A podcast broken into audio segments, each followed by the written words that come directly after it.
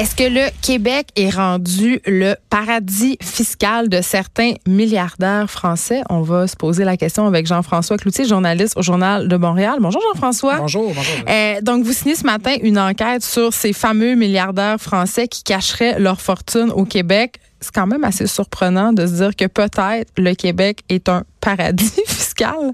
Effectivement, ça peut paraître très, très euh, surprenant à première vue, là, surtout quand on regarde le taux d'imposition du Québécois. Mais il me semble qu'on n'est pas le paradis fiscal rêvé. C'est ça, c'est ça. Mais il faut quand même être conscient qu'il y a quand même beaucoup de choses qui, ont, qui, sont en train de changer dans le domaine des paradis fiscaux. Il y a eu beaucoup d'accords, euh, d'échanges d'informations avec des endroits qui étaient autrefois là, très difficiles à percer, assez opaques, euh, comme les Bermudes notamment et d'autres petites îles. Donc, il y a eu des, des accords d'échange d'informations qui ont été conclu avec le Canada et avec également la France et d'autres pays euh, en Europe. Et ça fait en sorte qu'il y a de l'argent qui était là auparavant, qui tranquillement est en train de se déplacer euh, à d'autres endroits ou peut-être où on ne l'attendrait pas normalement. Et il semble que le Québec fasse partie de ces destinations-là. En tout cas, pour certaines grandes fortunes françaises, il y aurait des milliards de dollars qui auraient été envoyés vers le Québec euh, depuis quelques années, justement à la suite euh, d'efforts pour percer le secret bancaire dans certains paradis fiscaux. C'est ça, parce qu'avant, il n'y avait pas accès à ces transferts-là. On ne savait pas quel chemin empruntait l'argent. C'est ça. Et avant, je veux dire, quelqu'un qui avait euh, un trust là, ou une Donnez-nous un exemple. Ben, quelqu'un qui avait une, une, fiducie aux Bermudes euh, il, y a, dans, il y a 30 ou 40 ans, ou même il y a 20 ans, il y avait personne qui pouvait savoir vraiment. Les lois étaient faites là-bas de telle sorte que c'était extrêmement difficile d'avoir de l'information. Donc, souvent, ces gens-là avaient de l'argent-là, ne le déclaraient pas ou le déclarait sous une forme un peu euh, déguisée.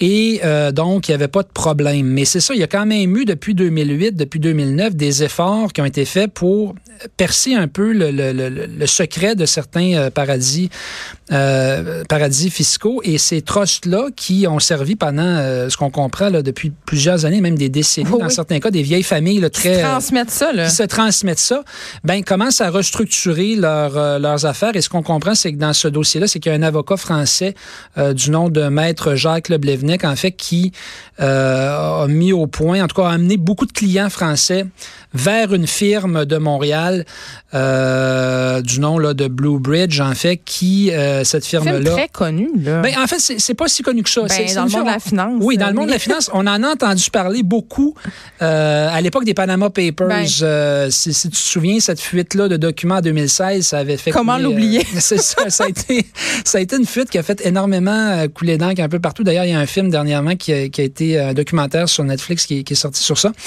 Euh, et, donc, à ce moment-là, effectivement, Blue Bridge était apparu dans l'actualité parce que euh, on se rendait compte qu'il y avait énormément euh, de, références à cette compagnie-là dans les Panama Papers. Et on se demandait, mon Dieu, c'est bizarre, c'est une compagnie au Québec, euh, des intermédiaires canadiens, montréalais. Comment ça se fait que ces gens-là sont dans les Panama Papers?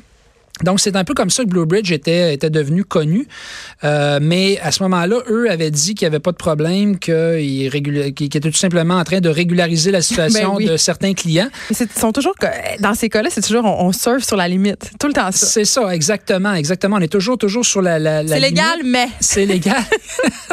Hein? Euh, et, et, et, donc, là, ce qu'on voit, c'est qu'en en fait, là, c'est pas évidemment, le, le, litige est encore en cours, mais on comprend que la France, là, soupçonne vraiment qu'il y, y aurait de l'évasion fiscale qui se ferait au Québec. Autrement dit, il y, a, il y, a, des gens qui auraient des milliards au Québec qui, ne, qui seraient des Français et qui ne déclareraient pas cet argent-là aux autorités fiscales en France. Et là, ben, c'est le fisc français qui a levé le flag en bon français? C'est ça. C'est le fisc français qui a initié les démarches. C'est ça qu'on comprend. Euh, à partir de 2015, ils ont commencé à avoir un peu la puce à l'oreille qu'il y avait quelque chose qui... fait que c'est une euh, enquête de longue haleine. C'est, ce sont des recours de longue haleine et c'est, pour nous, ça a été très compliqué d'avoir accès à certains documents parce qu'il y a énormément de documents qui sont confidentiels à la Cour là-dessus. Si vous essayez d'aller chercher des documents, ouais. euh, beaucoup, beaucoup d'ordonnances de confidentialité, beaucoup de documents qui sont caviardés.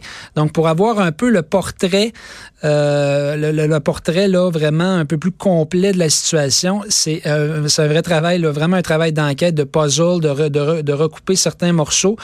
Euh, et, donc, euh, effectivement, depuis 2015 au moins, la France cherche à obtenir des renseignements euh, sur des, fiducies, des trosses de Français au Québec. Et pour l'instant, c'est un bras de fer en cours. Donc, ils n'ont pas encore obtenu les renseignements voulus parce qu'il y a toutes sortes de recours en, cours pour justement empêcher la France d'avoir les, renseignements. Mais Jean-François, il y a quand même des noms connus qui émergent de cette enquête. Oui, effectivement, il y a ça, des noms Ça, c'est crunchy, là, j'avais hâte. Oui, c'est... effectivement, on a des pas noms... un film de Denis Arcand, c'est la vraie vie. c'est la vraie vie. Et effectivement, il y a des gens très, très connus en France. Il faut, faut d'ailleurs que je fasse un peu attention parce qu'il oh, y, a une ordonnance de confidentialité qui fait en sorte qu'on ne peut pas euh, nommer les gens, euh, on ne peut pas dire de qui il s'agit.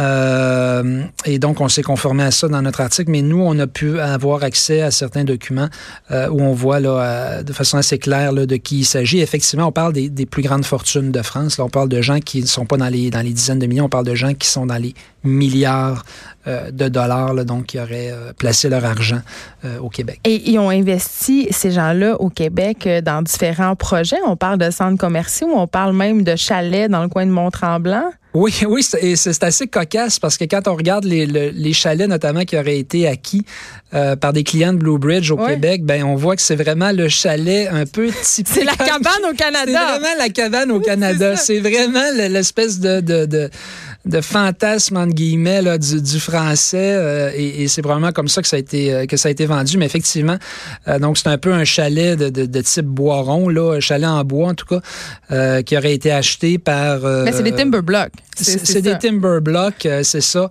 tout près de Mont-Tremblant. Et il y a également c'est un peu cocasse un centre commercial du côté de Sherbrooke en fait en Estrie qui abrite incidemment un bureau de, Radio Canada là. Je, je dis pas que Radio Canada a rien à voir là-dedans bien attention. Faites bien attention non, mais ils sont tout simplement locataires et probablement qu'ils ignorent euh, tout de ça. Mais c'est quand même assez drôle de voir que, euh, effectivement, l'argent de ces gens-là s'est déployé dans toutes sortes de produits au Québec, là, euh, assez, assez cocasse. ce qui est quand même assez fascinant, quand je disais votre article, c'est que la Banque Royale, quand même, a eu des doutes sérieux en 2014, a fermé des comptes, soupçonnait Blue Bridge de s'adonner à des activités légèrement je ne vais pas dire frauduleuse parce que ça serait de la diffamation, mais euh, semi-legit, disons ça de même. Ben, c'est ça. Ça, d'ailleurs, c'est un, un, indice assez, là, un drapeau rouge, là, si on peut dire, euh, qui, qui, ne prouve rien, soit dit en passant, quand même, parce qu'il n'y a pas eu de, de condamnation dans ça. Mais on a quand, même le fait. Quand une banque décide de fermer tous vos comptes et dit on ne veut plus faire affaire avec vous, ben, c'est Des comptes excessivement lucratifs. Excessivement lucratifs, on le comprend. On comprend que c'est parce qu'il y a quelqu'un à la conformité qui a regardé ça puis qui a dit hum, il y a quelque chose peut-être qui n'est pas tout à fait euh, conforme avec ce qu'on est habitué de voir là-dedans.